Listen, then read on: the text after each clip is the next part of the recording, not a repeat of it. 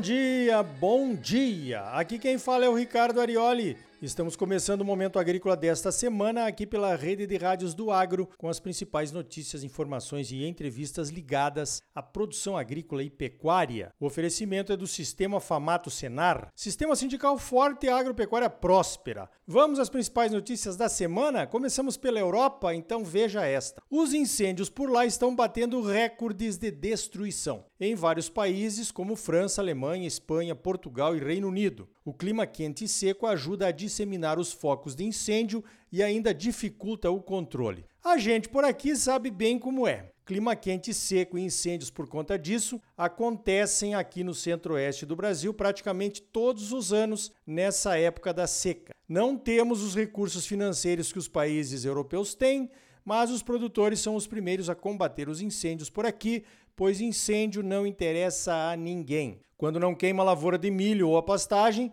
trazendo prejuízos diretos aos produtores, pode queimar a palhada, um ativo importante de cobertura do solo, o que traz prejuízos indiretos. Quando atinge as áreas de reserva legal ou áreas florestais, o combate se torna ainda mais difícil pela falta de acesso e pela complexidade no combate. Pois então, lá na Europa, as ovelhas estão sendo usadas como bombeiros para a prevenção de incêndio, principalmente nas regiões montanhosas da Espanha, de onde vem essa notícia. As ovelhas pastoreadas nas montanhas conservam o capim baixo, reduzindo o risco e a intensidade dos incêndios se acontecerem. Capim seco e alto é um combustível para os incêndios. O consumo e o pisoteio das ovelhas reduzem o risco. Nós também sabemos disso por aqui, né? Acontece o mesmo no Pantanal, com a integração da pastagem nativa e o gado Nelore, que ajuda na prevenção mantendo baixa a vegetação nativa. Pois é, eu me lembro perfeitamente que o último grande incêndio no Pantanal começou exatamente numa reserva ambiental, de onde o gado foi retirado, o capim cresceu demais, pegou fogo e ninguém conseguia apagar. Será que vamos aprender com os pastores europeus e seus rebanhos antifogo o que já sabíamos por aqui? Só para constar, os incêndios já destruíram ao redor de 660 mil hectares na Europa, até o dia 13 de agosto, conforme dados da própria União Europeia publicados pela Deutsche Welle. Segundo previsões, considerando a similaridade com os incêndios de 2017, a destruição poderá passar de um milhão de hectares por lá. Para podermos comparar, o Amazon diz que em 2021, o pior ano em uma década em desmatamentos da Amazônia, chegamos a 1 milhão e 36 mil hectares desmatados. O interessante nesse empate macabro, digamos assim, é o seguinte: por lá tudo é considerado incêndio descontrolado.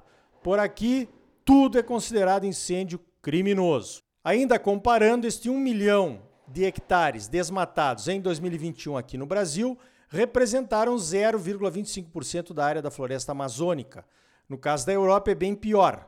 A União Europeia cabe dentro da floresta amazônica e ainda sobra um pouco de floresta mas a cobertura florestal da União Europeia é de 158 milhões de hectares. Para uma comparação mais justa, desses 158 milhões de hectares de florestas europeias, 60% é floresta comercial, floresta plantada para fins comerciais. Então, considerando apenas as áreas de florestas não comerciais, o percentual de destruição sobe para 1,04% por lá.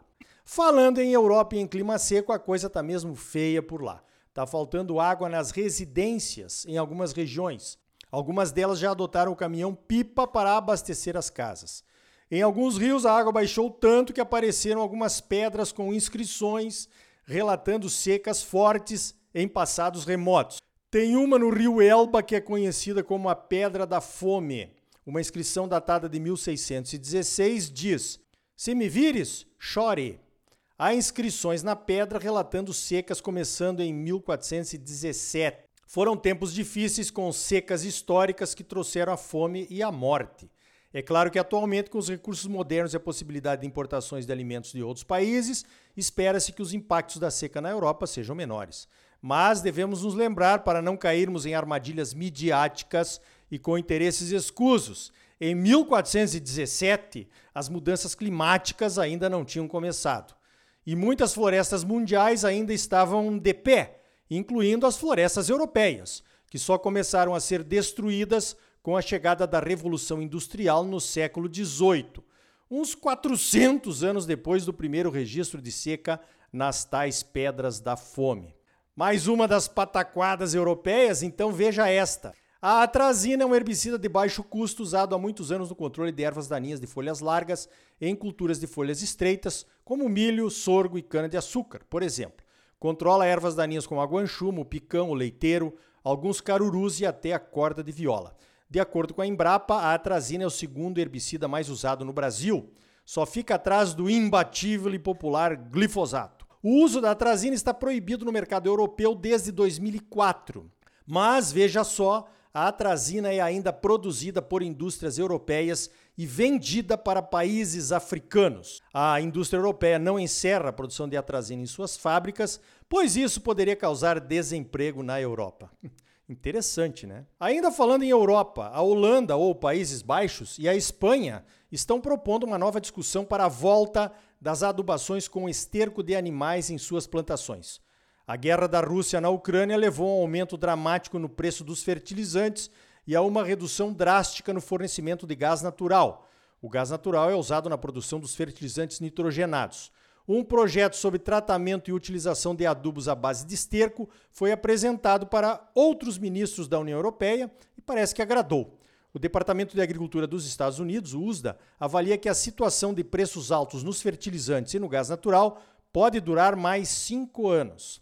A ideia dos europeus seria desenvolver fertilizantes orgânicos com menor impacto ambiental para o solo e para as águas, usando micro-organismos. O problema é que os dejetos de animais têm baixas concentrações de nutrientes quando comparados com os adubos químicos. No caso do nitrogênio, a concentração dos estercos é seis vezes menor e no caso do fósforo pode ser até 15 vezes menor do que nos químicos. Outro problema é que a tecnologia orgânica para menor impacto ambiental deverá levar uns 5 anos para ser desenvolvida também. Aí pode ser que a crise tenha acabado, né? Os 27 países membros da União Europeia produzem 1,4 bilhões de toneladas de esterco, somando os bovinos, suínos e aves. É esterco pra caramba! Os seis principais produtores de esterco são Alemanha, Espanha, França, Itália, Polônia e Reino Unido, e são responsáveis por 68% da produção total, de acordo com a Eurostat. A Holanda ou Países Baixos produz 73 milhões de toneladas. Em termos de produção de esterco per capita, são 4 toneladas por habitante por ano. Como a Holanda é um país de território bem reduzido e o lençol freático é alto, já que boa parte do território fica abaixo do nível do mar, os impactos ambientais do uso do esterco por lá são maiores. Esse foi o principal motivo da revolta dos produtores lá da Holanda no mês passado. O governo tem uma proposta de limitar o número de granjas de animais para justamente diminuir esse impacto ambiental parece que agora a discussão pode virar e o que era considerado um problema pode virar uma solução.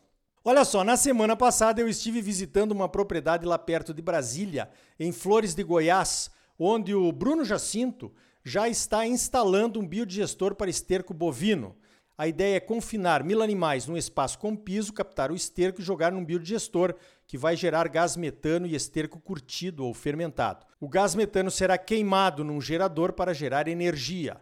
A queima do gás metano gera CO2 e aí temos uma vantagem ambiental. O gás metano é 21 vezes mais poluente que o CO2. A queima reduz as emissões, digamos assim. O gás metano pode gerar energia elétrica renovável ou virar o combustível biometano, que pode substituir o gás natural, usado em automóveis, ônibus e caminhões e até em tratores. A New Holland já tem um trator a biometano no mercado. A fermentação do esterco bovino em biodigestores é diferente de um digestor para dejetos suínos, por conta da alta fibra na dieta dos bovinos. A empresa Alma, que está instalando o biodigestor lá na fazenda do Bruno Jacinto, tem tecnologias interessantes para evitar a formação de crostas das fibras dentro do biodigestor, prejudicando o processo. A Alma tem uma parceria com a fabricante de motores MWM e estão desenvolvendo também motores a biogás. Eu não tenho dúvidas de que essa solução será adotada por muitos confinamentos aqui no Brasil. Marca aí na sua agenda e depois me conta. Parabéns ao Bruno Jacinto pelo pioneirismo. Certamente voltaremos lá na fazenda quando o biodigestor estiver funcionando. Mais uma vantagem: ele vai irrigar os pastos com o esterco fermentado no biodigestor. Esse biofertilizante pode ser enriquecido com fósforo e potássio, por exemplo, tornando a adubação mais eficiente e mais econômica. Acho que os europeus estão deixando a militância ambiental radical de lado e redescobrindo as vantagens do bom uso dos estercos. Ou será um alarme falso? Falando em energia renovável, marca essa oportunidade aí também. As usinas de etanol de cana têm um potencial para gerar biometano através da fermentação da vinhaça. A vinhaça já diminuiu muito seu potencial poluidor quando começou a ser usada em irrigação como fertilizante rico em potássio na própria cana. Mas também tem potencial para ser fermentada em biodigestores e gerar biogás e biometano antes de ser usada como biofertilizante em fertirrigação. A empresa Raizen já saiu na frente e inaugurou em outubro de 2020 uma das maiores usinas de biogás do mundo, em Guariba, no estado de São Paulo. A usina gera 21 megawatts através da fermentação da vinhaça e da torta de filtro. Agora, em abril deste ano, a Raizen anunciou investimentos de 300 milhões de reais numa outra usina de biometano em Piracicaba. O biometano gerado pela nova indústria será vendido para a Iara Fertilizantes e para a Volkswagen em contratos de longo prazo. A Iara vai usar o biometano da Raizen para produzir o que chama de amônia verde em sua fábrica de Cubatão. A amônia é verde, pois o biometano é um gás renovável, ao contrário do gás natural, que é um derivado da extração de petróleo. Então tá aí, no próximo bloco, vamos saber por que aqui no Brasil o presidente eleito não consegue governar, mesmo com a maioria dos votos da população. O ex-deputado federal constituinte Roberto Brant analisa alguns problemas do nosso sistema político. Essa é uma daquelas entrevistas que você vai querer ouvir de novo. Presta atenção. É logo depois dos comerciais. E ainda hoje vamos falar sobre o algodão, um dos produtos destaque das nossas exportações. E também vamos falar sobre a nova lei americana para reduzir inflação, mas que pretende descarbonizar a economia lá nos Estados Unidos até 2030. E aí, tá bom ou não tá? É claro que tá bom, você só merece o melhor. Então não saia daí. Voltamos em seguida com mais momento agrícola para você, no oferecimento do Sistema Famato Senar. Sistema sindical forte, agropecuária próspera. Voltamos já.